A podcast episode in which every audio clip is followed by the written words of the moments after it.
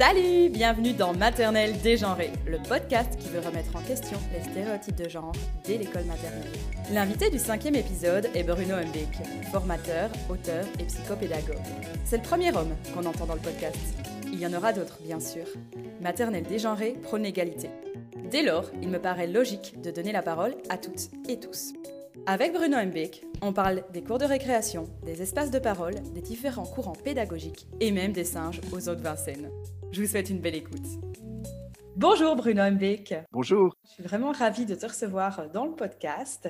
Est-ce que tu veux bien te présenter, s'il te plaît? En quelques mots, je suis chercheur à, l'Université de Mons, psychopédagogue, c'est-à-dire euh, un genre hybride entre le psychologue et le pédagogue. Hein. le psychologue par mon admiration pour euh, Boris Cyrulnik et le pédagogue par celle que j'ai pour quelqu'un comme Philippe Mérieux, par exemple. Hein. donc c'est une espèce de, tentative d'être un être hybride entre les deux, entre Boris Cyrulnik et Philippe Mérieux. Très bien. Le podcast aborde les questions de genre. Est-ce que tu peux me donner ta définition du mot genre? Une définition, c'est compliqué à donner par rapport au genre parce que la définition a justement fortement évolué. Le genre, c'est une façon de classer, a priori, et de classer les individus en fonction, par exemple, de leur appartenance sexuelle. Et ça ne veut plus dire grand-chose actuellement parce que ben, le mot genre est devenu une façon de classer, mais de manière nuancée, je dirais même plus de définir que de classer, mais de façon nuancée, non pas en fonction de classification préétablie, mais en fonction d'un cursus. On est plus ou moins d'un certain genre. Et donc, forcément, la définition a, fortement évolué. Et ce qui était à l'origine utilisé pour catégoriser les personnes est maintenant utilisé pour les définir de façon nuancée. Et quelle place est-ce que pour toi, cette question du genre, ce mot, quelle place est-ce qu'il a dans le monde scolaire actuellement? Alors, il a une place justement essentielle dans la mesure où il doit amener chacun à se redéfinir en fonction de ce cursus et non plus en fonction d'une logique binaire qui dirait je suis un garçon ou une fille ça n'a plus de sens de dire je suis un garçon, je suis une fille, comme ça n'a plus de sens de dire je suis un blanc ou un noir. On est sur une échelle et on va se définir de manière nuancée en fonction de la position qu'on occupe plus ou moins sur cette échelle et une position qui en plus va évoluer en fonction de notre vie. On parlera d'une existence comme un processus en fait hein, qui nous amène à nous définir sur cette échelle en avançant ou en progressant sur ce cursus. C'est plus une façon de se catégoriser de manière binaire. Et ça, c'est important dans les écoles qu'on le comprenne. Les garçons d'un côté, les filles de l'autre. Il faut savoir d'où vient l'école sur ce plan-là, d'une catégorisation absolue. L'école des filles, l'école des garçons, la cour de récréation des filles, la cour de récréation des garçons. Maintenant, on va nous dire, mais on va mélanger tout ça, les filles et les garçons, et vous allez devoir mettre en place, et c'est pour ça que c'est une question essentielle, des manières de vivre ensemble, de cohabiter ensemble, non seulement dans la même école, dans les mêmes classes, mais dans les cours de récréation. La mixité scolaire, c'est la véritable première définition qu'on a donnée à ce sur quoi j'essaye de travailler, la coéducation, c'est-à-dire la manière d'éduquer ensemble. La coéducation, si vous allez regarder les dictionnaires qui vous en parlent, la première coéducation, c'est l'éducation simultanée des filles et des garçons, donc la mixité. Et donc, dans l'histoire de l'éducation, c'est une vraie révolution. Et moi, je l'ai subi non pas en tant qu'enseignant, que pédagogue, je l'ai subi en tant qu'élève, de manière frontale. J'ai eu ma scolarité vécue dans les humanités, dans ce qu'on appelait à l'époque les humanités classiques, les garçons uniquement, et j'ai pas eu de chance ma dernière année d'humanité, eh bien, ça a été la dernière année qui ne prévoyait pas la mixité comme étant quelque chose de systématique. Ça veut dire que j'ai jamais connu une fille dans mes classes. Et pour nous, les filles étaient des êtres étrangers qui habitaient dans l'école d'à côté, avec tout ce que ça supposait d'ailleurs. Vous savez, moi j'ai connu l'époque où les préfets circulaient pour vérifier si les élèves du collège ne rencontraient pas les élèves des Ursulines en dehors des heures de classe. Et donc, on avait là une dimension de genre que l'école avait fortement phagocytée. C'était l'école des garçons, l'école des filles, avec même pas d'espace intermédiaire possible. Et puis, j'ai vu avec bonheur, mais là, de l'extérieur, en commençant en fait à réfléchir à ce qu'était l'école, j'ai vu se mettre en place ce qui semble maintenant tout à fait naturel à chacun, des écoles secondaires mixtes dans lesquelles les filles et les garçons étaient mélangés et allaient être amenés, et c'est ça qui est magnifique avoir dans la progression que ça prend actuellement, être amené à cohabiter ensemble avec effectivement l'idée qu'il fallait vivre ensemble sans discrimination, ni de genre, ni de race. Alors c'est un très joli vœu, mais on aura certainement l'occasion d'en reparler. Ça suppose une construction, parce que c'est pas si simple le vivre ensemble. C'est pas un vœu pieux, ça ne s'impose pas de manière directive, ça se construit. Et c'est pour ça que depuis, moi, je travaille énormément uniquement pour donner des outils de construction de ce vivre ensemble qui ne s'impose pas, qui s'impose encore moins chez les personnes de ma génération, pour lequel ça s'est mis en place brutalement, sans précaution. Hein. On a dit, voilà, les filles et les garçons mélangés dans les mêmes écoles maintenant. On a dit certains enseignants et certains enseignants de ma génération eh bien, se sont retrouvés devant ce fait accompli, hein, ce fait bien heureux, mais ce fait accompli. Et il a fallu travailler beaucoup pour que cette discrimination de genre ne fasse plus sentir ses effets de manière plus insidieuse. Hein. À l'époque, ce n'était pas insidieux, c'était formalisé. Il y avait l'école des garçons, il y avait l'école des filles. On nous demandait, tu es un garçon, tu es une fille. Si tu es un garçon, tu vas dans cette école-là. Si tu es dans une fille, tu vas dans cette école-là. Et vous allez vivre ensemble entre garçons, c'était déjà pas si simple, et vous vivre ensemble entre filles. Et on fera en sorte, à un moment donné, que vous puissiez vous rencontrer dans les quelques espaces formels qu'on mettra en place et puis, ben, les générations vont suivre derrière ce modèle-là. Et puis, le modèle a complètement été bouleversé. Les écoles ont rassemblé les uns et les autres. Et peut-être que là, sur ce plan-là, on n'a pas nécessairement accompagné ce vivre ensemble de méthodologies appropriées qui permettraient de le mettre en place effectivement sans que ça crée des tensions chez les uns et les autres et sans que ça crée ces problèmes de discrimination qu'on voit se mettre en place à l'école parce que, bah, ce que tu m'as demandé tout à l'heure, c'est-à-dire c'est quoi le genre? Eh bien, la définition a changé. Il faut accompagner cette définition changeante si on veut créer dans les écoles les conditions du vivre ensemble qui pourront s'articuler dans la société tout entière. Merci Bruno de revenir sur cette histoire qui est très récente. Et c'est vrai qu'on aurait presque tendance euh, à l'oublier. Et ce que j'entends vraiment dans ton discours, c'est que j'ai l'impression qu'une partie du corps enseignant n'était donc pas préparée à ça. Et donc, comment accueillir et comment parler de la même manière à deux publics qui avant étaient définis comme différents? Pour euh, rebondir sur ce que tu dis, les enseignants ne sont toujours pas. Tant qu'on leur dit simplement, vous devez générer du vivre ensemble, mais qu'on ne leur donne pas d'outils de technique pour le faire. Ça reste quelque chose qui se gère. Par exemple, à partir des règlements d'ordre intérieur des écoles. Un règlement d'ordre intérieur, ça correspond à peu près à ce que dans la société, on voit se mettre en place sous forme de déclaration des droits de l'homme. Mais la déclaration des droits de l'homme, c'est quelque chose de très intéressant, il faut surtout pas y toucher, mais ce n'est pas quelque chose qui va vous permettre de gérer la circulation routière, de mettre en place un code civil, un code pénal, c'est-à-dire de mettre en place des lois au sein de l'école, et même de gérer au quotidien la manière dont les personnes, par exemple, entre filles et garçons, vont apprendre à se respecter. Si vous dites il faut qu'on se respecte les uns les autres, c'est un vœu pieux, c'est très très bien. Mais je vais devoir tenir compte de votre définition de ce qu'est le respect mutuel, de celui d'un autre, et on va en discuter à perte de vue. Pour diffuser des normes de comportement, il faut mettre en place des espaces de parole. Et ces espaces de parole, il faut que la parole soit libérée, mais il faut évidemment qu'elle soit protégée. Et on doit le faire dans les écoles libérer la parole des petites filles, libérer l'idée qu'ils pourraient sur les territoires avoir la même place que les garçons. Il suffit de regarder une cour de récréation pour voir que ce n'est pas le cas, que sur les cours de récréation, les petites filles se mettent sur le côté, les petits garçons prennent l'espace central et ils le font sous prétexte qu'ils jouent au football. Et les petites filles vont incorporer, prenez une petite fille de 4 ans dans une cour non régulée, hein, tout le travail que j'essaye de mettre en place sur la régulation des cours, sur les espaces de parole régulés, c'est pour garantir que chacun aura sa place, quel que soit son genre, quel que soit ce qu'il est, il aura la place qu'il veut occuper dans le territoire. Les espaces de parole régulés, c'est dire attention, si on libère la parole, il faut aussi la protéger.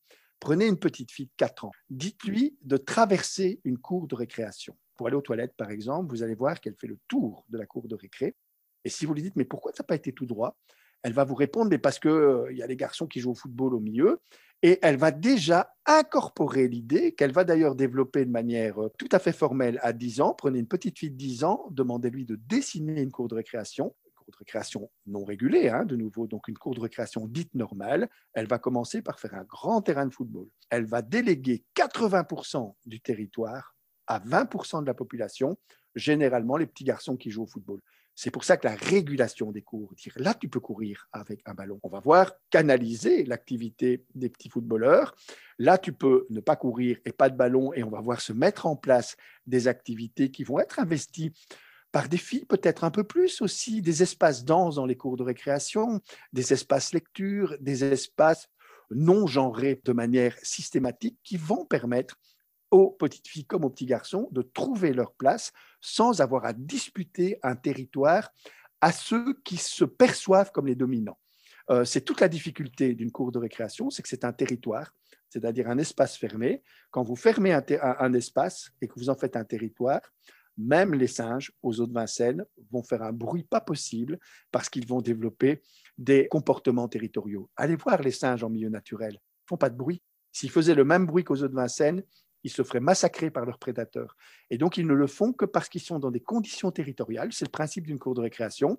Vous avez des comportements d'agressivité territoriale qui se mettent spontanément en mouvement, qui vont inciter, par exemple, hein, si vous lâchez un enfant sur une cour de récréation, vous allez constater qu'il va se mettre à courir sur quelques mètres en criant. S'il fait ça pendant les 15 minutes, c'est un grand malade, hein, il doit consulter. Ils le font généralement sur quelques mètres, et puis ils se livrent à l'activité principale des enfants sur les cours de récréation, la conversation ou la balade. Il faut évidemment que les cours de récréation respectent ces aspirations, que personne n'ait le sentiment qu'il doit gagner son territoire contre les autres, et notamment les filles, parce qu'une petite fille qui a incorporé à 4 ans que sa place, c'est en bordure de cours de récréation, et que la place centrale, elle doit être donnée aux garçons, vous aurez beaucoup de mal à 17-18 ans lui expliquer que elle a tout le, territoire lui réservé de manière équitable. Elle l'aura incorporer cette différence. Et donc, il faut absolument que les cours de récréation soient régulés, soient stimulés en fonction de ce que chacun a envie de faire. Hein. Si les petites filles veulent jouer au football, évidemment qu'elles ont accès au football, mais il y a aussi des activités qui sont celles dans lesquelles elles se livrent le plus spontanément, qui ne doivent plus être celles qu'on a vues apparaître pour les petites filles euh, dans les cours de récréation lorsqu'elles essayaient de gagner du territoire. La marelle, par exemple. La marelle, c'est des petites tentatives sporadiques que faisaient les petites filles pour avoir un petit territoire rien qu'à eux, sur le côté de la cour de récréation, et les, cordes à sauter, par exemple, hein, qui permettaient de jouer à la ficelle, qui permettaient aux petites filles d'avoir ces petits territoires réduits dans lesquels elles jouaient leur jeu, qui était un peu méprisé par les garçons, mais c'était toujours en bordure des cours de récréation. Il faut qu'on puisse avoir tous les jeux des cours de récréation non genrés, qu'on puisse s'asseoir dans une cour de récréation, discuter avec ses copains, avec ses copines autour de tables circulaires, pouvoir lire des livres, pouvoir raconter des livres, pouvoir danser. Moi, quand je vois les espaces danse se mettre en place dans les cours de récréation, je sais que là, j'ai réussi quelque chose d'intéressant par la régulation. La régulation, ça ne sert qu'à pouvoir stimuler d'une manière positive en tenant compte du fait que chacun doit s'approprier le territoire. C'est la même chose des espaces de parole régulés. Vous savez, on peut dire aux, petites filles, comme on le dit aux adultes d'ailleurs, euh, votre parole est libérée, allez-y, balance ton porc, etc., etc. Si vous libérez une parole que vous ne protégez pas, si des personnes payent le fait d'avoir parlé par le fait que cette parole n'a pas été protégée, vous n'y arriverez pas. Et il y a quelque chose qui est essentiel quand on veut libérer une parole, c'est qu'il y a une seule chose qui vous rend systématiquement égal les uns par rapport aux autres, c'est vos émotions. L'émotion d'une petite fille, l'émotion d'un petit garçon, elle a la même densité, l'émotion d'un petit garçon, quelle que soit sa nationalité. Et donc, c'est comme ça qu'on fait bouger les choses par rapport à l'égalité émotionnelle. Et c'est une réalité physiologique. Si vous exprimez une émotion, tu m'exprimes une émotion en m'expliquant pourquoi tu es triste, eh bien, je vais sans doute vivre cette émotion par contagion. Même chose si je fais la même démarche et que tu ne m'interromps pas en me laissant exprimer mon émotion jusqu'au bout, il y aura de la contagion émotionnelle qui va se passer, quelle que soit notre appartenance genrée, pour autant qu'on n'ait pas pris au préalable le parti de s'infra-humaniser. La seule chose qui fait obstacle au fait que les émotions circulent, c'est quand on a tendance à infra-humaniser, notamment par l'injure, un certain nombre d'entre nous. C'est pour ça qu'on doit être très attentif dans les écoles. C'est pour ça que les espaces de parole régulés ne sont pas le seul outil d'un dispositif, mais que tout ce qui injure discriminatoire, genré ou qui permet d'infrahumaniser quelqu'un en le traitant avec des noms d'animal, par exemple, parce que ça fait obstacle à la contagion émotionnelle et qu'il faut qu'il y ait des courroies de transmission, non pas les espaces de parole régulés, mais les conseils d'éducation disciplinaire que j'essaye aussi de mettre en place systématiquement dans les écoles pour qu'il y ait des rappels de la loi. On n'utilise pas d'insultes à vocation discriminatoire, raciste, pour que les enfants l'apprennent très très tôt que notre société a mis en place des lois parce qu'elle repose sur des socles de valeurs qui sont celles qu'on est en train de discuter ici. Tu abordes plein de sujets euh, très très intéressants, Bruno. Je pense qu'on aura l'occasion de revenir sur le dispositif que tu as créé, qui euh, pour moi euh, est vraiment porteuse d'espoir, justement, par rapport à cette question de dégenrer. Et je voudrais revenir sur deux points. Déjà, tu parles de la cour qui est prise essentiellement par les garçons, mais je veux aussi insister sur le fait qu'il y a, je crois, plein de garçons qui n'ont pas envie de jouer au foot et donc qui subissent aussi, tout comme les filles, ce terrain de foot qui prend euh, toute la place au milieu de la cour. Tous les dispositifs qui sont mis en place ne sont pas faits que pour les filles, ils sont faits pour les filles autant pour les garçons. C'est l'idée, je crois, que tout le monde s'y retrouve. Qu'on n'ait pas à gagner de territoire. Hein. Le, le, principe, c'est celui-là. Le jour où on obligera tous les garçons à jouer au football et toutes les filles à danser, on n'aura pas réussi ce qui doit se mettre en place, c'est-à-dire un territoire. Et j'insiste sur la notion de territoire parce que nos responsables politiques le savent très bien.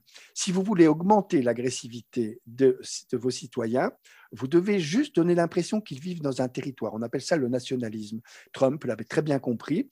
Il fait semblant de faire un mur. Il n'a jamais construit, mais il suffisait d'émettre l'idée de faire un mur pour fermer votre espace et le transformer en territoire. Systématiquement, quand vous fermez un espace et que vous en faites un territoire, vous augmentez l'agressivité de ceux qui vont se trouver à l'intérieur du territoire. Après, il vous suffira de déverser cette agressivité sur ceux qui sont à l'extérieur, comme les Mexicains ou d'autres, en supposant que le danger vient d'eux. Et donc l'école a été construite sur cette notion de territoire. Parce que simplement, ben, l'école s'est construite en dressant des murs. C'est dans l'histoire de l'école. Hein. Je ne vais pas revenir sur l'histoire des cours de récréation et l'histoire de l'école, mais c'est l'école bastion, c'est celle qui fermait ces territoires. On discute actuellement beaucoup de réaménagement des espaces scolaires. Eh bien, cette notion de territoire, on va essayer de faire en sorte qu'elle soit la moins prégnante possible. Je pense, si on veut faire évoluer euh, l'architecture des cours de récréation, c'est en diminuant cet aspect territoire fermé et en limitant aussi cet aspect qui est lié au fait que l'agressivité de chacun permet aux plus puissants de prendre plus de territoire que les autres. Et c'est vrai pour les garçons comme pour les filles. Il n'est plus question qu'un enfant timide se sente mal à l'aise dans une cour de récréation parce qu'il est obligé de rester en périphérie sur des bancs. Qui, eh ben, il suffit de regarder une cour de récréation traditionnelle. Les bancs, quand il y en a, sont situés pour observer ce qui bouge. C'est-à-dire que vous êtes dans des positions qui vous mettent en situation uniquement de spectateurs, non des bancs circulaires au milieu des cours de récréation, puisque la conversation, c'est quelque chose qu'on doit pouvoir favoriser. il faut que chacun y compris ceux qui veulent se balader dans la paix. Moi, j'adore voir dans les cours de récréation se mettre en place des espaces zen, des espaces silence même, parce que les enfants aiment bien aussi avoir des endroits où on se ressource, où on se met autour d'un arbre, où on s'installe et où on ne fait rien d'autre que se reposer, que se ressourcer, petite fille comme petit garçon. Le jour où on met en place des activités pour les petites filles, pour les petits garçons, mais toute la définition de genre qu'on a donnée, c'est-à-dire cette définition sur un continuum plus ou moins fille, plus ou moins garçon, fait que certains vont se dire, mais où est mon territoire à moi? Où est l'espace où je vais me sentir bien? Il faut que je me sente bien partout où je souhaite être pour réaliser l'activité que je veux réaliser. Ma vie a été transformée par la lecture. Et donc, je suis un lecteur compulsif. Je pense que permettre aux enfants de lire sur des cours de récréation, de lire parce que ben, simplement il y a des bibliothèques qui circulent, des bibliothèques mobiles, et qu'il y a des endroits qui permettent, des petits coins lecture, qui permettent de lire librement le livre que j'ai choisi. Et évidemment que la lecture, ben, ce n'est pas le monopole des petites filles ou euh, l'obligation des petits garçons, c'est une expérience partagée qui est par nature absolument pas genré et qui pourtant l'a été culturellement pendant des siècles. Donc on a l'opportunité par nos écoles, par la façon dont la mixité s'est mise en place, de travailler cette absence de discrimination de genre de manière effective par ce qu'on indique aux élèves. Est-ce que tu peux expliquer de manière assez concrète en quoi consiste le dispositif que tu crées? En fait, je veux faire concrètement et simplement, et pour être concret et simple, une image. Comme si c'était une armoire qu'on diffuse auprès des écoles. Dans cette armoire, eh bien, il y a trois aspects. Il y a l'idée qu'il faut contrôler des territoires. Ça, c'est les cours de récréation, mais c'est aussi les couloirs, c'est tous les territoires scolaires. Et si on veut contrôler un territoire, ce qui se produit comme mouvement sur ce territoire ou comme regroupement, ben, il faut le réguler, un peu comme la circulation routière. Il faut le réguler, et pour réguler, ben, il faut qu'il y ait des règles, il faut que ces règles puissent être manifestées sous forme de symboles, et il faut qu'en cas d'infraction aux règles, ben, il y ait une réaction qui permet de dire attention, on respecte les règles. C'est tout simple à mettre en place, et c'est ce qui va permettre à chacun d'avoir sa place. Ça, c'est le premier aspect de ce qu'est une vie euh, dans un groupe social. Il faut réguler le territoire pour que chacun s'y sente à l'aise. Deuxième aspect, il faut générer ben, ce mot dont on a parlé, mais qui est une construction, qui ne peut pas être qu'une intention. Il faut générer du vivre ensemble. Là, c'est pas par la régulation qu'on va le faire. On ne peut pas réguler, par exemple, la moquerie, à part dans les dictatures. On ne peut pas réguler des conduites qui sont évoquées par des mots qui chantent plus qu'ils ne parlent être bienveillant les uns envers les autres, être respectueux, c'est très joli tout ça, mais il faudra qu'on en discute. Et si vous voulez en parler, ce sont des normes de comportement, hein, c'est quelque chose de normé, donc relativement flou. Il faut donc en parler. Et si j'en parle, il faut qu'il y ait des espaces de parole dans lesquels chacun se sent capable de parler parce que sa parole va être protégée et se sent libre de prendre la parole. Dans un espace de parole ouvert mais non régulé, c'est 20% des enfants qui prennent en charge 80% du temps de parole. C'est toujours les mêmes qui parlent. Il faut pouvoir permettre à chacun de parler. Il y a un vecteur d'expression et non pas de prise de parole, ce sont les émotions. La tristesse, la colère, la peur, la joie, le dégoût, c'est universel, on le ressent dès qu'on vient au monde et on le, les vit jusqu'à la fin de notre vie et c'est valable pour toutes les cultures, on vit tous sur les mêmes émotions, cinq émotions, hein, pas plus. Si on protège ces émotions en disant une émotion se dit, ne se contredit pas, si tu me dis que tu es triste parce qu'on s'est moqué de toi, je n'ai pas à te dire que c'était de l'humour. C'était de la moquerie parce que ton émotion, elle est intangible. On ne peut pas y toucher et ça va permettre à chacun d'oser prendre la parole parce que sa prise de parole sera simplement protégée. C'est ça un espace de parole régulé. Je ne vais pas rentrer dans les détails, c'est très simple à mettre en place, hein. c'est de la technique. C'est pour ça que j'ai du mal à comprendre que ça ne soit pas généralisé dans toutes les écoles. Ce n'est pas des formations de trois semaines, de trois mois, de trois jours. Ça se diffuse en dix minutes, un espace de parole régulé. C'est comment est-ce qu'on met les élèves autour de nous et comment on fait respecter cinq règles. Première règle, une émotion se dit, ne se contredit pas. Deuxième règle, on n'interrompt pas celui qui parle et on lui donne un bâton de parole. il n'y a que l'adulte qui peut donner et reprendre le bâton de parole. Ça veut dire qu'on laisse la possibilité d'expliquer l'émotion jusqu'au bout. Troisième règle, on nomme pas, on n'accuse pas, on ne désigne pas. Il ne s'agit pas de mettre en place des petits tribunaux. Il s'agit de créer un mouvement à partir des émotions. Et la quatrième règle, l'adulte s'abstient de prendre ou de suggérer des solutions, mais il s'appuie sur le groupe en demandant qu'est-ce qu'on peut faire pour que la personne soit moins triste. Et on voit systématiquement les choses bouger, se mettre en place. La cinquième règle, c'est l'institutionnalisation des espaces de parole régulés, parce qu'il faut que chacun puisse identifier le jour où il y en aura un. Ça peut être une fois par mois, mais je dois savoir que c'est ce jour-là. Et si je vis quelque chose de difficile, j'en parlerai ce jour-là. Ça va me permettre de vivre en ayant la certitude qu'il y a un espace qui sera ouvert pour exprimer ce que je ressens. Ça, c'est le deuxième aspect. Donc, c'est l'aspect construction du vivre ensemble, diffusion des normes par des espaces de parole dans lesquels la parole est euh, protégée. Troisième aspect, faire société. Et là, il faut des lois.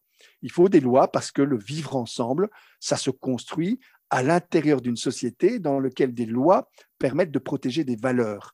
Si je gère par un espace de parole une situation dans laquelle quelqu'un a été frappé par quelqu'un d'autre, bah, ça ne fonctionnera pas parce que c'est une réponse trop faible. Il faut qu'on puisse rappeler la loi, on ne frappe pas. là, ce pas des punitions qu'on émet, c'est des sanctions par rapport à une loi, c'est normal, c'est un coup d'arrêt parce qu'on ne peut pas accepter qu'une valeur ait été transgressée. Ce qu'on met en place, c'est le conseil d'éducation disciplinaire qui disent il y a une loi, on ne frappe pas. Mais cette loi, une fois qu'elle est appliquée, elle ne peut pas générer un sentiment d'injustice et elle doit être appliquée parce que sinon, elle donne l'impression que personne n'est protégé. C'est pour ça qu'on utilise ce qu'on appelle des porte-voix. Donc, on dit à l'élève qui a transgressé la loi, va te trouver un porte-voix parce qu'on a besoin de l'explication de ton comportement. Et l'élève choisit quelqu'un en qui il a confiance, un autre enseignant ou un éducateur, et il explique pourquoi il a frappé, par exemple. Le conseil d'éducation disciplinaire prend une sanction, mais toujours probatoire. On ne cherche pas à faire la preuve. On te dit juste tu frappes plus. Et on émet une sanction probatoire. Si tu réémets ce comportement, voilà la sanction. Et là, vous arrivez à contrôler les comportements dans la durée sans générer de sentiment d'injustice parce que vous travaillez sur les motifs qui ont permis de comprendre pourquoi cette loi avait été transgressée. Même chose pour les insultes racistes, pour tout ce qui est prévu dans les sociétés. En réalité, c'est un dispositif qui permet de faire société, de construire du vivre ensemble et de réguler les territoires et donc de contrôler les territoires sur lesquels se retrouvent les groupes humains et notamment les groupes d'enfants. Et j'espère, mais surtout je suis persuadée qu'en travaillant les émotions dès l'école maternelle, on va développer de l'empathie chez les garçons et chez les filles, qui est surtout un, attribut euh, qu'on donne aux petites filles et qui amène les petits garçons à connaître très bien certaines émotions. Je pense à la colère. C'est pas seulement qu'on l'attribue, c'est qu'ils y ont plus recours. Il faut savoir que si vous regardez un cerveau humain, le centre de la colère, c'est celui qui se trouve le plus proche du cortex. Ça veut dire que si j'interdis à quelqu'un une émotion, on va imaginer si quelqu'un a peur des araignées, par exemple. Et je dis, mais non, une araignée, il n'y a pas de raison d'avoir peur. C'est une petite bête, elle ne va pas manger une grosse bête. Tu prends l'araignée dans tes mains, s'il te plaît. Et je nie le droit d'avoir peur. Ah ben, ça va très vite mettre la personne en colère. Parce que dès qu'une émotion est interdite, c'est la colère qui se manifeste. Les enfants colériques sont généralement des enfants qui se sont vus interdire l'exploration des autres états émotionnels. Ils ont un déficit d'intelligence émotionnelle. Et effectivement, si on dit un petit garçon, ça ne pleure pas, autrement dit, un petit garçon, c'est pas triste, ou ça n'a pas le droit d'être triste, me fais pas ta chochotte, ça le dit bien. Hein. C'est-à-dire, effectivement, tu es un garçon, tu pleures pas, t'as pas peur. Enfin, il y a une histoire sur les loups, tu as peur, mais tu es une fille ou quoi? Il suffit de dire ça et l'enfant s'interdit le droit d'avoir peur, le droit d'être triste, le droit de manifester du dégoût. Et donc, le cerveau interdisant ben, ces espaces, par exemple, la tristesse, il faut le savoir, se trouve très proche du centre des douleurs. Si quelqu'un vit une tristesse intense, il va dire j'ai mal. J'ai mal, et c'est vrai qu'il a mal. C'est physiquement, on a mal, parce que c'est le putamen, c'est l'espace où on identifie la douleur, et donc on a un sentiment de douleur. Si on interdit ces espaces aux petits garçons, ils vont devenir plus colériques et pire que ça, on va valoriser leur colère. Ah, lui, il ne laisse pas faire. Par contre, une petite fille, on va interdire la colère en l'encourageant éventuellement à explorer d'autres états émotionnels, alors même que s'il y a bien quelque chose qui nous rend égal et qui ne doit pas produire de discrimination, ce sont les émotions, puisqu'on a le même équipement cérébral pour y réagir. Dès qu'on travaille sur des émotions, il n'y a plus de discrimination possible mais l'homme est capable de beaucoup en indiquant par le vocabulaire des portes pour se permettre d'infrahumaniser. Je n'ai pas de, de déshumaniser, mais d'infrahumaniser les autres. Et l'infrahumanisation, c'est la première porte vers la déshumanisation. Il suffit d'utiliser un vocabulaire qui rapproche justement de l'animal. Je prends un exemple, les migrants. Quand on vous dit les migrants, la migration est un phénomène animal. Les migrants ben, sont un tout petit peu moins humains que nous. Simplement un tout petit peu moins humains. Ça permet de mettre la problématique à distance parce qu'on va moins s'en préoccuper par empathie et nos neurones miroirs, on va les faire taire beaucoup plus facilement, simplement par l'utilisation et on l'a vu dans tous les génocides, vous avez d'abord eu un génocide verbal, on a traité l'autre de cancrelat, de macaque, on en a fait un animal pour pouvoir après l'exterminer. Et donc il faut être très attentif avec la manière dont on définit, notamment dans les insultes sexuées. Les insultes racistes, pour le moment, sont interdites légalement. Et c'est très bien. Sur les insultes sexistes, il y a encore beaucoup, beaucoup, beaucoup de travail à faire parce que, effectivement, si vous allez prendre même l'étymologie de con. Le con, c'est l'organe sexuel féminin. Eh bien, ce traité de con, c'est aussi une façon, à un moment donné, d'infrahumaniser les femmes en les réduisant non pas à un animal, mais à une seule partie de leur anatomie. Et il faut être attentif à l'évolution des mots et il faut avoir des capacités parce que l'injure reste, et c'est pas moi qui l'ai dit, c'est Freud, l'injure c'est le début de la civilisation, hein, quand au lieu de frapper quelqu'un avec un pieu, je l'ai traité d'imbécile, j'étais déjà un peu plus évolué. Et donc il faut garder des systèmes qui permettent par les mots de s'injurier, mais il faut être attentif à leur aspect discriminatoire. C'est pour ça que dans les écoles, par exemple, les conseils d'éducation disciplinaire interviennent en cas d'insulte discriminatoire. Mais en cas d'insulte neutre, eh bien, là, ce sont les espaces de parole régulés parce que ça, c'est le vivre ensemble. Dans un monde idéal, comment alors on pourra avoir une pédagogie moins portée bah, sur les classifications en maternelle? Parce que justement, j'ai lu que en janvier dernier, tu avais sorti euh, un, livre qui s'appelle Quelle pédagogie pour mon enfant Et il semblerait que ce livre aborde avec un regard assez euh, critique les différentes pédagogies tout au long de l'histoire. Et donc, j'étais curieuse de savoir pour toi, quelle serait la pédagogie idéale? Elle n'existe pas et elle est comme toujours dans l'idéal. C'est un peu comme si tu me posais la question quelle est la femme idéale? La femme idéale est le mélange de toutes les femmes, l'homme idéal aussi. Ça veut dire qu'on ne peut pas espérer avoir un idéal qui va émerger du vide. la bonne pédagogie, c'est celle qui s'autorise à aller chercher tout ce qui enrichit l'éducation de l'enfant et qui permet à l'enseignant d'aller chercher des moments de pédagogie active, des moments de pédagogie assise, des moments de pédagogie libertaire, et donc s'autoriser à aller chercher dans le champ de la pédagogie tout ce qui est utile. Je ne suis pas critique vis-à-vis des pédagogies, je suis critique vis-à-vis de chacune d'elles pour essayer de déterminer ses limites. Parce qu'évidemment qu'une pédagogie a des limites et qu'aucun modèle n'est complet. J'ai beaucoup plus de mal avec l'exclusivité des, des, méthodes qui s'associent souvent à des formes de simplification outrancière. C'est compliqué, la pédagogie. Et pour en comprendre les courants, il faut lire beaucoup. Parce qu'en pédagogie, eh bien, il y a des choses super intéressantes. Je donne peut-être l'impression de critiquer tout le monde, mais en fait, je critique tout le monde pour associer chacun. Le but du jeu, c'est ça. Il faut être critique vis-à-vis des pédagogues parce qu'aucun n'a trouvé un modèle total. Donc, pour répondre à ta question, la pédagogie idéale, elle existe dans le mélange de toutes ces pédagogies, de tous ces courants, sans se sentir complètement inféodé à l'un d'eux et uniquement fidèle soit à un courant, soit à un seul pédagogue qu'on aurait jugé comme étant le pédagogue qui aurait tout inventé. Et est-ce qu'il y aurait une pédagogie qui tendrait plus vers euh, l'égalité fille-garçon, d'après toi? Oui, pour moi, la pédagogie libertaire celle-là doit assaisonner l'ensemble. Parce que effectivement, l'idée de tout mettre en débat, de permettre à chacun de participer à ce débat, la remise en question finalement des savoirs figés, par exemple, tout ce qui permet à un moment donné de penser de manière économique, les préjugés, les stéréotypes, etc.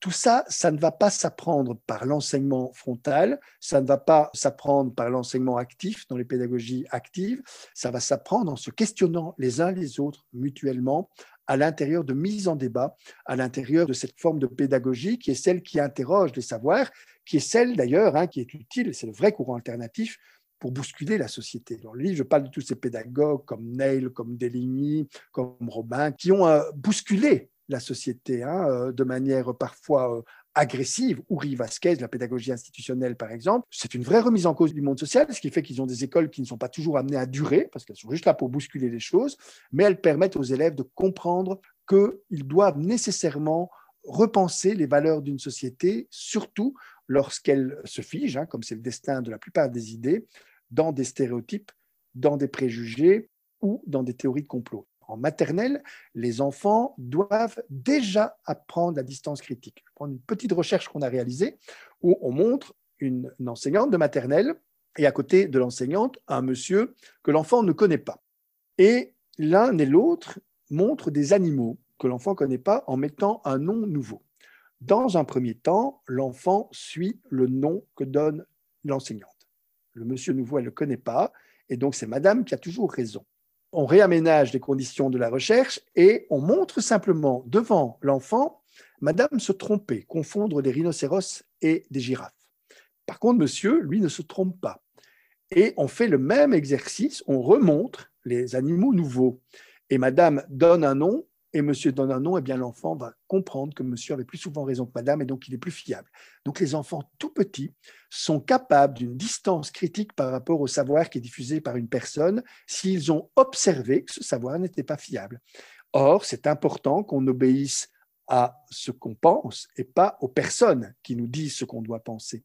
Et donc, il faut pouvoir introduire cette distance critique très tôt dans le développement des enfants, dès les maternelles, puisqu'on voit que ce mouvement critique existe déjà en eux, qui sont capables de remettre en question les personnes détentrices du savoir si ils constatent que cette personne se trompe régulièrement. Et donc là, on remet en cause euh, qui détient le pouvoir. C'est pour ça qu'on ne peut pas faire que ça en pédagogie, mais il faut associer ce courant aux autres. Quand je donne cours à l'université, en présentiel. Maintenant, c'est un peu différent. Maintenant, j'ai juste des lettres devant moi. Mais à l'époque, j'avais non plus des filles et des garçons, j'avais des Apple et des non-Apple. C'est-à-dire que tout le monde a son ordinateur.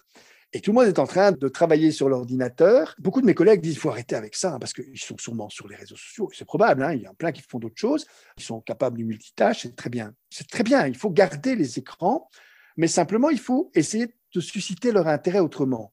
Je sais que j'ai un concurrent absolu, c'est Wikipédia. Wikipédia connaît beaucoup plus de choses que moi. Et donc, je leur dis, voilà, je vais dire deux âneries absolues pendant le cours, des trucs complètement débiles, des chiffres faux. Ceux qui arrivent à les trouver ont six points de bonus. Ils sont tous sur Wikipédia en train de vérifier où j'ai cité mes âneries. Il y a bien plus que deux âneries que je peux dire pendant mon cours et ils arrivent à les situer, mais au moins ils ont été attentifs et ils ont appris à remettre en question le savoir à partir de Wikipédia. L'étape suivante, ce sera de remettre en question Wikipédia aussi. Et à partir de là, on arrivera à avoir un savoir critique qui permet d'éviter les théories de complot, hein, qui sont des mécanismes naturels chez l'être humain. C'est normal d'avoir des théories de complot, c'est normal de penser par stéréotypes et par préjugés, parce que c'est normal que le cerveau cherche la voie la plus économique pour penser dans un premier temps. Donc on se jette sur ces stéréotypes, à la fois pour les races, pour le genre, pour tout le reste. Et donc c'est un travail d'éducation de remettre en question ces stéréotypes et de s'autoriser, par exemple, la, la pensée nuancée. Mais ça doit s'apprendre, en ce compris à l'université, dès les maternelles jusqu'au bout c'est pas tout remettre en cause systématiquement tout le temps, c'est savoir quand est-ce que là je dois remettre les choses en cause, parce que rien n'est à un moment donné sacré. Il n'y a pas de savoir sacré. C'est lié à l'évolution de l'éducation qui, pendant très longtemps, a été un problème de conversion avec un savoir sacré. Il fallait convertir pour que le plus possible de chrétiens, puis il fallait convertir pour que bah, les enfants des paysans deviennent des bons citoyens. Et donc, on était dans l'idée de la conversion au nom d'une idée sacrée ou d'un savoir sacré. On l'entend encore, hein, l'école républicaine, etc.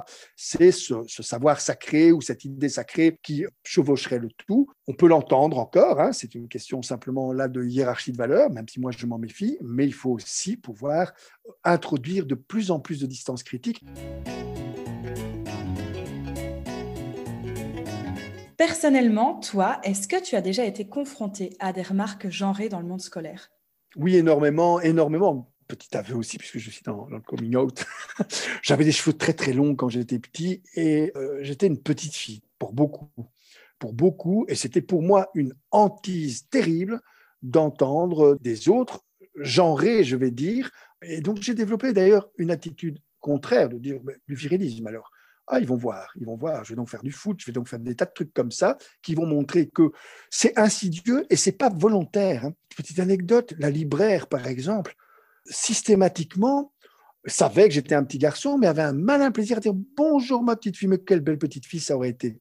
Je devenais tout rouge et plus je devenais rouge, plus ça semblait amuser cette dame énormément de jouer avec ma pigmentation. Et donc, elle me faisait rougir avec plaisir. C'est ça la difficulté qu'il y a quand l'identité est binaire. Et c'est pour ça que je suis très sensible à cette diffraction de l'identité sur un continuum. On n'est pas fille ou garçon, on est plus ou moins fille, plus ou moins garçon, et on est plus ou moins à des périodes différentes de sa vie. L'anecdote dont je vous parle, j'avais 6 ans, 7 ans. Et donc, j'ai pas du tout été confronté à ça quand j'avais 13, 14 ans, où là, j'avais sans doute, pour des raisons euh, d'insécurité identitaire, euh, plutôt tendance à dire, mais je suis un garçon, il n'y a pas d'ambiguïté sur ce point-là. D'ailleurs, je fais du foot, d'ailleurs, je drague les filles, d'ailleurs, ceci, d'ailleurs, cela. C'est ce qui fait. Et je me retrouvais avec mes copains parce que j'étais dans une école qui n'était pas mixte, hein, je, le rappelle. Et donc, j'étais avec mes copains, on parlait beaucoup des filles qu'on ne connaissait pas parce qu'on ne pouvait pas les fréquenter, mais on en parlait en tant que garçon qui parle des filles. Et c'est ça l'histoire d'une identité en fonction du modèle social dans lequel on se trouve. Moi, j'ai vécu cette identité binaire de manière massive. J'ai encore vu, et il ne faut pas aller très loin dans l'histoire, une publicité dans laquelle deux parents se regardent pour dire qu'est-ce qu'on a mal fait, parce qu'un enfant vient de faire son coming out et qui se culpabilise, après on, nous vend un produit stupide. Mais rien que la mise en scène de deux parents qui s'interrogent pour savoir ce qu'ils ont mal fait parce que leur enfant vient de faire un coming out, c'est quelque chose qui n'est plus visible pour le moment. Il faut se souvenir d'où on vient dans le processus d'éducation qui fait que un film qui était prétendu drôle quand j'étais jeune, La cage aux folles, est absolument irregardable actuellement on est dans une caricature qui ne passerait plus, je l'espère, pour le moment. Et donc, il faut savoir tout ça. Mais moi, je fais partie d'une génération épouvantable. On appelle cette génération la bof generation, celle qui se foutait de tout, absolument de tout, qui regardait le live aid en s'intéressant uniquement au line-up. Quel groupe on va voir et quels morceaux ils vont jouer la cause qu'il y avait derrière, je vous assure qu'on s'en foutait pour la plupart d'entre nous. On s'en souciait un peu, mais ce qui nous intéressait, c'est est-ce que YouTube va jouer, est-ce que Simple Man va jouer, est-ce qu'éventuellement McCartney va venir avec les autres Beatles. C'était le seul truc qui nous intéressait. Et d'ailleurs, le suivi de la télévision n'insistait que sur ces informations-là. Hein. Il y avait bien des petits encarts. C'est ça la bof generation. Elle s'en foutait de tout.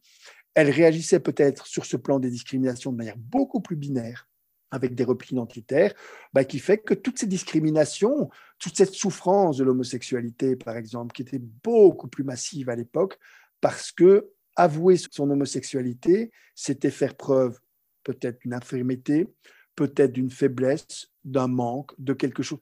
Ce n'est heureusement plus le cas actuellement, mais évidemment, dès que quelque chose évolue, ce n'est pas moi qui le dis, c'est Victor Hugo, dès qu'il y a une progression, vous avez une, idée qui fait évoluer les choses, une autre qui broie les gens. Donc parce que l'identité est devenue plus accessible, on a vu émerger des insultes d'un nouveau style. Enculé, par exemple. C'est une insulte qui n'existait pas à mon époque. Putain existait à mon époque comme insulte, parce que la liberté sexuelle était celle de la génération qui se mettait en mouvement, et donc, dès qu'une identité devient disponible, vous voyez apparaître l'insulte qui met cette identité à distance. Le mot putain, à mon époque, c'était pas une interjection comme maintenant. Putain, c'est génial. Ça ne fonctionnait pas. C'était, as dit putain, c'est une insulte parce que ben, la liberté sexuelle fait que cette identité disponible de personnes ayant un partenaire multiple devenait une injure. J'espère qu'enculé va devenir une interjection. Si on y arrive, eh bien, c'est qu'on est en train de résorber ce qui, pour le moment, reste un réflexe de mise à distance, c'est-à-dire, c'est pas moi, c'est toi qui l'es. C'est ça le principe de l'insulte. Et donc, on doit analyser vraiment et le mettre sous analyse précautionneuse, la façon dont les mots vont changer d'aspect pour se métaboliser dans un quotidien qui fait que ce n'aura plus du tout de valeur d'insulte comme putain, là de moins en moins. Et si vous allez à Marseille, ils l'utilisent sans arrêt, putain, putain, ils le disent, c'est devenu un mot courant. Ça, c'est le signe qu'une une, une injure n'a plus ce statut univoque et que les mentalités ont changé en profondeur. Alors, pour finir, aurais-tu un bon plan à donner aux personnes qui nous écoutent? Alors, le bon plan, c'est de se préoccuper les uns des autres, c'est-à-dire pas s'occuper les uns des autres, mais se préoccuper les uns des autres, intervenir quand on voit quelqu'un est en difficulté. Moi, j'aime beaucoup ce qui est en train de se mettre en place quand on voit, par exemple, des petits films où on voit quelqu'un intervenir alors qu'il y a une dispute de couple et qui intervient pour dire ça, je veux pas voir. Quelqu'un qui se lève dans un bus simplement pour se mettre à côté de la personne qui vit des agressions, c'est une façon de se préoccuper. On a longtemps dit chacun s'occupe de ses affaires. Eh bien non, chacun se préoccupe de ce que vit l'autre. C'est devenu quelque chose de très différent dans l'acceptation parce que se préoccuper, c'est être attentif aux états émotionnels que l'autre est en train de traverser. Et donc ça, c'est indispensable. C'est le rôle des espaces de parole régulés, ce n'est pas quelque chose d'extraordinaire. Hein. C'est juste préoccupons-nous les uns des autres et on verra que ça fonctionne parce que les émotions, si je m'en préoccupe, elles vont créer un mouvement favorable. Et donc, s'occuper des affaires des autres, c'est vouloir gérer leur vie, ça n'a aucun sens. Se préoccuper d'eux, c'est être attentif à leur état émotionnel pour adopter des comportements qui leur permettent d'éviter que ces émotions deviennent des états d'âme difficiles à vivre et créent des sentiments intenables. Que les gens aient peur, c'est normal dans une vie qu'ils aient peur, qu'ils soient tristes, qu'ils soient en colère que des personnes soient en permanence inquiets quand ils sont, par exemple, quand ils prennent le bus, quand ils viennent en classe, quand ils sont dans des espaces sociaux, parce qu'ils ont peur que quelque chose leur arrive, ça c'est déjà très compliqué parce que ça va les amener à se poser des mauvaises questions. Et il faut de toute façon éviter qu'ils vivent des sentiments qui les rendent impuissants à vivre parce qu'ils seraient par exemple terrorisés. Et donc intervenir quand il y a des états émotionnels pour éviter que ça devienne des états d'âme et que ça cristallise dans des sentiments. On ne le fera jamais qu'en agissant et en protégeant les émotions de chacun, quel qu'il soit dans le monde social, en lui donnant la même puissance de parole dans tous les cas de figure et sans jamais remettre en cause une émotion. Bien, merci pour ton bon plan. Moi, aujourd'hui, j'avais envie de parler de mon épisode préféré du podcast Vlan, comprendre la magie de la rencontre. C'est l'épisode 156 pour les personnes intéressées. Et donc non, ça n'aborde pas les questions d'éducation ni les questions de genre, mais c'est un épisode qui m'a marqué. Je mettrai les références en bas de l'épisode. Merci Bruno pour cet échange. Merci pour cette conversation. Merci à toi. Au revoir. Au revoir. C'était le cinquième épisode de Maternelle dégenrée le podcast qui veut remettre en question les stéréotypes de genre dès l'école maternelle. Merci à Bruno Mbeck pour cette conversation. Je vous invite à consulter son site internet outildesrésilience.eu pour suivre son actualité et à vous procurer ses livres. Comme toujours, les références se trouvent en description de l'épisode. On se retrouve très vite pour un nouvel épisode du podcast sur toutes vos plateformes d'écoute préférées. Vous pouvez aussi nous suivre sur la page Facebook et Instagram pour plus de bons plans. N'oubliez pas de vous abonner pour ne rien manquer. À bientôt.